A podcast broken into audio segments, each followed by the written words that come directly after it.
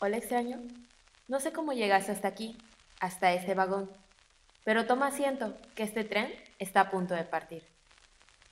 ¿Te acompaña extraña A? Y extraño F. ¿Cómo te encuentras hoy? ¿Estás cómodo? Espero que a partir de ahora te sientas a salvo. Quiero iniciar este podcast agradeciendo a todos aquellos extraños que se emocionaron junto con nosotros, que escucharon el prólogo, que lo compartieron, que inclusive nos hicieron llegar palabras muy bonitas. Se siente muy especial porque a pesar de que eh, por el momento desde este lado del micrófono, desde este lado de la bocina, estamos solo extraño F y su servidora extrañada, sí tenemos un asiento amplio para todo aquel o aquella que quiera venir y hablar de un tema, venir y compartir sobre un tema que ya tengamos planeado sobre su experiencia o desde algún escrito, desde algún poema, inclusive desde alguna canción. Desde cualquier punto de vista o desde cualquier forma de expresión. Así que muchas gracias. Bienvenidos a esta estación. Hoy queremos hablar de un tema que pareciera que es exclusivo a gente joven, a niños, adolescentes, pero en realidad es algo que nos afecta a todos, a cualquier edad, sobre todo si no sabemos identificarlo y erradicarlo. No sé si ustedes recuerdan que el episodio pasado, en el prólogo, dejamos muy abierto una frase y era acerca de una realidad que nosotros decidimos hacer verdad. Y muchas veces nos pasa que crecemos creyendo algo que quizás no somos por esta búsqueda de la aprobación, de alcanzar un estándar, de tener una imagen quizás o una figura de, bueno, soy un niño o una persona buena o soy el típico estudiante bueno o incluso soy el mejor bailarín, soy la mejor bailarina. Creo que todos crecemos con esta etiqueta de aprobación, de buscar ser aprobados por las demás personas. Y no sé si tú, a ti te ha pasado que, pues desde que creciste, has estado buscando esa parte de, bueno, papá, mamá, necesito que me mires, necesito ser aprobado por ti, ¿no? Incluso en la forma de cómo vestimos, en el grupo de nuestros amigos, en todo nuestro entorno buscamos esta parte de sentirnos importantes y creo que esto está muy relacionado con el autoestima, ¿no? Con el propio eh, sentido del amor hacia uno mismo y el cómo eh, tú te identificas con los demás y al igual de esta parte de buscar un espacio en donde pueda ser aceptado por otros. Al final, creo que es algo con lo que se crece, es algo que queramos o no, está en, desde el momento en que empezamos a socializar. Está esta cuestión del deseo de la aprobación, que es muy diferente a cuando se convierte en una necesidad de aprobación, que es cuando comienza a afectar ese molde que en verdad sí se adapta a nosotros y no nosotros a él. Creo que esta parte es cuando te empiezas a sentir muy inseguro acerca de tus capacidades, acerca de lo que tú eres, esta inseguridad emocional. Creo que muchos hemos pasado por esto en la adolescencia, sobre todo, el poder sentirme parte de un grupo, eh, incluso eh, parte de un estatus social, económico, muchos nos hemos sentido en esa parte y en ese eh, umbral, por así decirlo. No sé si a ti te ha pasado que en algún punto de tu vida te has sentido o has estado buscando esta parte de la aprobación. Creo que todos, ¿no? Eh, personalmente caes mucho en, en este juego cuando se trata de tu familia. Buscas que tu familia tal vez esté cómodo contigo, que te aprueben, y a veces igual con los amigos cuando te estás como desarrollando y encontrando tu propia personalidad, ¿no? Claro. Al final creo que todos tenemos un punto de quiebre, cada quien en una edad muy distinta, cuando decimos, a ver, necesito reclamar mi derecho legítimo de ser yo mismo o yo misma. Creo que pasa muchas veces que creemos que eso es algo que ya superamos, eh, a veces no entendemos cuando, no sé, se acaba el día y hay un vacío. hay un vacío ahí que no entiendes por qué, si estás activo, si estás haciendo muchas cosas que te gustan, si estás compartiendo con gente a la que parece que le agradas. Pero puede ser, no sé, pregúntate, ¿por qué está ese vacío? Ese vacío también puede venir por muchísimas razones. Pero yo creo que una muy grande, muchas veces, es porque estamos en un molde en el que de plano no estamos cómodos. Pero con tal de sentirnos queridos, aceptados y de cierta forma comprendidos, nos obligamos a decir, no, es que yo aquí pertenezco, cuando ni siquiera estás cerca de estar a ese lugar que puedes llamar un lugar a salvo. Personalmente creo que en mi infancia viví mucho esta parte de buscar la aprobación hacia los demás, porque no fui un niño común o lo que todos verían como un niño común por la, pues ahora sí, por el mismo machismo. ¿En qué sentido? Eh, a mí me gustaba mucho escribir y no solamente escribir cuentos, sino escribir poesía muy particularmente. Eh, era algo que me fascinaba e incluso me acercaba demasiado con mis profesores, con mis maestras, para poder leerles uno que otro poema que yo había escrito, buscando esa aprobación pero creo que es también como una aprobación positiva, ¿no? Creo que también hay tanto aprobación que es negativa, pero también hay una aprobación que es positiva. Y muchas veces pasaba eso, que trataba de comportarme de una forma para poder llevarme bien con mis amigos o incluso esconder esos gustos, esconder esas ideas o esos mismos eh, deleites de la vida o de cuando era un niño, ¿no?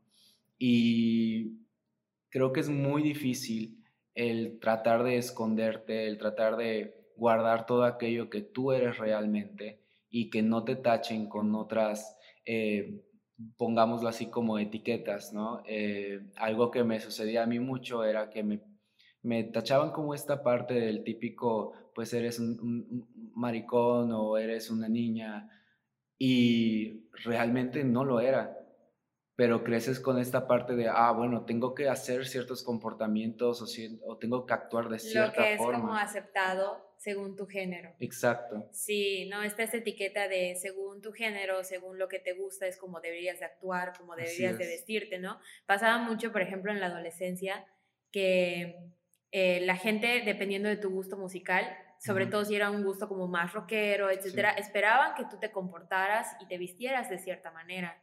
Y cuando te salías de esa línea era como si fueras la palabra poser o fake, ¿no? Sí. Eh, creo que hay escalas muy distintas.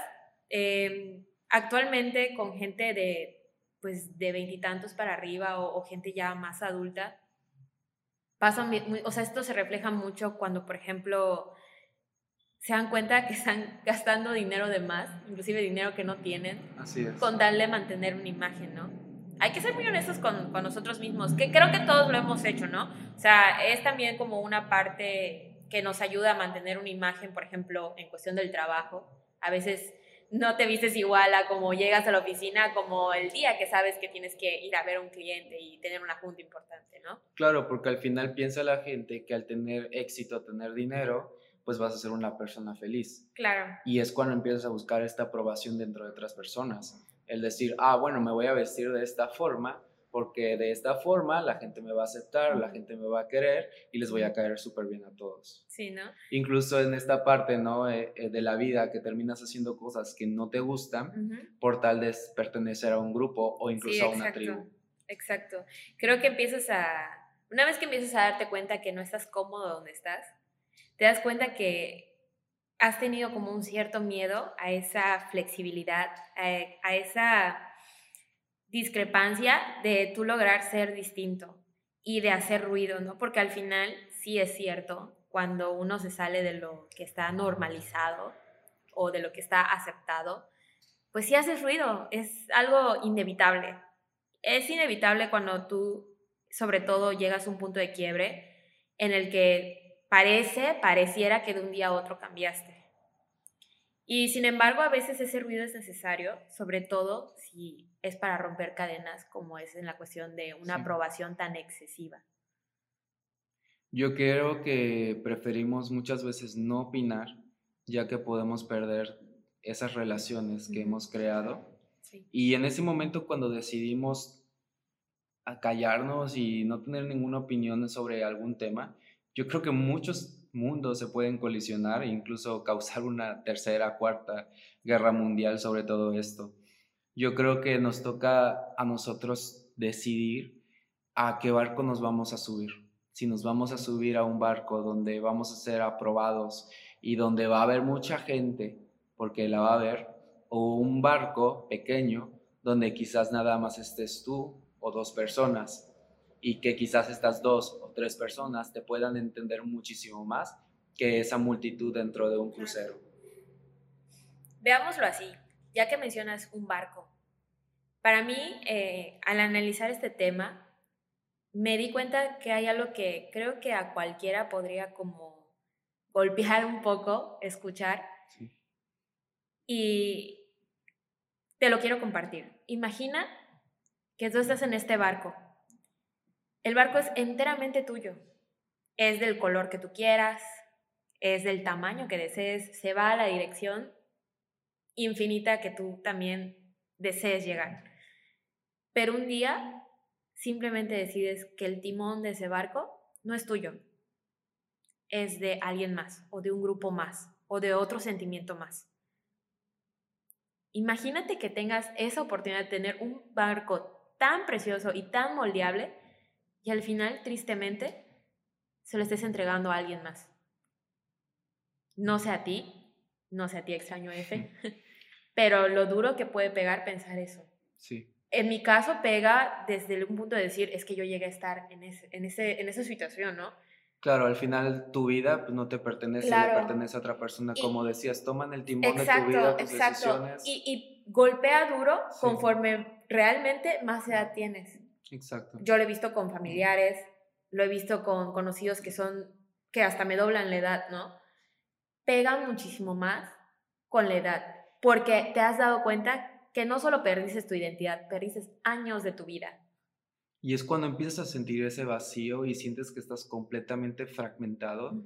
E incluso cuando llega a este punto de no sé qué es mi vida, no sé cuál es mi propósito, no sé por qué estoy aquí cuando muchas veces estaba muy claro tu propósito, cuando muchas veces tenías muy claro el qué ibas a hacer el día de mañana, pero la misma búsqueda de la aprobación te termina asfixiando y terminas quedando sin aliento hasta el punto de morir a ti mismo, a desaparecer, esfumarte completamente. Hay muchas formas de sentirnos ahogados. También hay muchos factores que nos pueden hacer sentir así, pero si no empezamos por el hecho de liberarnos y ser nosotros mismos, sin el miedo a quién me va a aceptar o no, no vamos a poder tal vez avanzar, ¿no? No vamos a poder aceptar otros problemas que tal vez tenemos que trabajar, ¿no? Claro, al final esta búsqueda de la aprobación termina poniéndote ciertos límites para que tú puedas seguirte desarrollando como persona, como un ser humano y al final vas perdiendo muchos de esos talentos que tú tienes y que muchas veces por búsqueda de esta misma aprobación terminas pues terminas aplastado por, por ti mismo, por una roca. Y lamentablemente con tal de buscar estas pues reacciones y expresiones de gente extraña, muy extraña a nosotros, nos perdemos de sorprendernos a nosotros mismos con nuestro propio ser, de decir, yo soy capaz de hacer esto, yo soy capaz de poder expresarme así, de poder salir así, de convivir así. Nos perdemos de toda una maravilla de situaciones en las que digamos, wow, este soy yo y esto puedo hacer y así puedo ser, ¿no? Creo que también nos perdemos de la oportunidad de mejorarnos a nosotros mismos, de mejorar esa versión que somos probablemente caemos en el juego y en la conformidad de, es que así soy, así me aceptan. Tal vez no, tal vez tú así te has sentido de cierta forma cómodo que te acepten, cuando en realidad no, no es el molde que te va. Quiero, quiero preguntarte a ti que tú nos estás escuchando en este momento. Contestaste esta pregunta y va así. ¿Qué has tenido que hacer para ser aprobado? ¿Qué has tenido que sacrificar para recibir esa aprobación? Para caerle bien a alguien. Porque creo que es muy claro que muchas veces para ser aprobados tenemos que sacrificar muchas cosas. Exacto. Pregúntate las veces en las que también a causa de eso has dañado a otros. Porque hay gente que tal vez conoce tu verdadero valor y tú te has alejado porque crees que no, ese no eres tú y que nadie lo sepa. Claro, es esta parte que hablábamos sobre ir en un barco con muy pocas personas. Son estas personas que no te rechazaron y que conocieron completamente el verdadero tú y te pudieron identificar. Pregúntate las veces también en las que te has metido en problemas por no saber decir que no. Y que esa falta de decir no te ha llevado tal vez a lugares o situaciones en las que no te sentías nada a salvo, pero como hubo una recompensa, lo justificaste. ¿Qué has tenido que hacer? ¿Qué has tenido que hacer completamente? ¿Y cómo caíste para ser aprobado? Creo que es algo muy fuerte, porque muchas veces vas a hacer muchas cosas que tú no estás de acuerdo y por esto mismo te va a llevar quizás a esta parte de la soledad, a esta parte de la tristeza, de encontrarte completamente vacío y a veces quizás tú te lo preguntes, ¿por qué estoy vacío si estoy rodeado de tanta gente, si hay tanta gente que me admira, me ve? Inclusive llegas tal vez a no sentirte solo o sola, pero ¿qué pasa? Cuando termina el día o cuando los que parecían tus amigos ya no están contigo, es cuando dices, no puedo estar solo, no me gusta la soledad. Y en, lugar de apreciarla, comienzas a tener ese temor de quedarte solo, porque empiezas a ser adicto o adicta a esta atención, a este acompañamiento, que aunque venga de situaciones que tú mismo te has maquilado, es reconfortante pero realmente al final del día para ti lo es. Realmente al final del día se siente bien estar opacando algo de ti, estar ocultando el brillo que tal vez hay en ti. Creo que todos brillamos de forma muy diferente y aprende a que nadie te pueda robar esa luz que tienes, ese, esa característica única, porque creo que todas las personas somos únicas, tenemos un valor indestructible.